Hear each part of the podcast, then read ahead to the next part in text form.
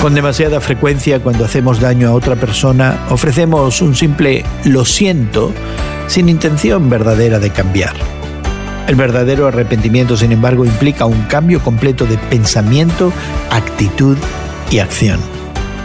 Hoy en la palabra, en Lucas 3, 1 al 38, aprendemos la mayor parte de la historia de Juan el Bautista con detalles exclusivos. Lucas coloca a Juan en su contexto histórico. Estos detalles son importantes para un historiador como Lucas porque refuerzan su afirmación de que Jesús era el Mesías tan esperado. Como un profeta del Antiguo Testamento, Juan predicó el arrepentimiento para el perdón de los pecados, y eso no era un simple lo siento.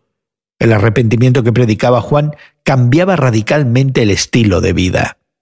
Aseguraba a los que acudían a él que, frente al juicio inminente, no podían confiar en su pertenencia al pueblo elegido, este punto pareció conmoverlos porque comenzaron a preguntarse ¿qué debemos hacer? Para todos, religiosos, funcionarios y soldados, la respuesta de Juan fue la misma. Arrepiéntanse. Cambia tu forma de vivir. Sé generoso, sé justo, sé agradecido. No es de extrañar por eso que muchos se preguntaran si Juan era el Mesías. Pero Juan hizo una clara distinción entre su bautismo y el bautismo que traería Jesucristo. La historia de Juan termina con su encarcelamiento y el bautismo de Jesús. La parte pública del ministerio de Juan había concluido y ahora Jesús sería la figura principal. ¿Y tú? ¿De qué necesitas arrepentirte ahora mismo? Hoy en la Palabra es una nueva forma de estudiar la Biblia cada día.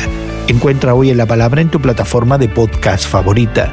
Más información en hoyenlapalabra.org.